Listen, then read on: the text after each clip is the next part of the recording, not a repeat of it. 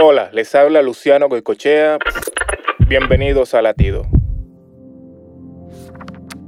Cuando lees la Biblia, la hermosa palabra de Dios, ¿cómo lo haces? ¿Te detienes a reflexionar en cada pasaje bíblico que vas leyendo o simplemente lo haces como si estuvieras leyendo cualquier otro libro? Hoy, quiero invitarte a que cuando estés leyéndola, estudiándola o escudriñándola, la veas como la palabra viva para ti. Que la veas como un mensaje personal para ti, que veas cada acción como un acto de amor para ti.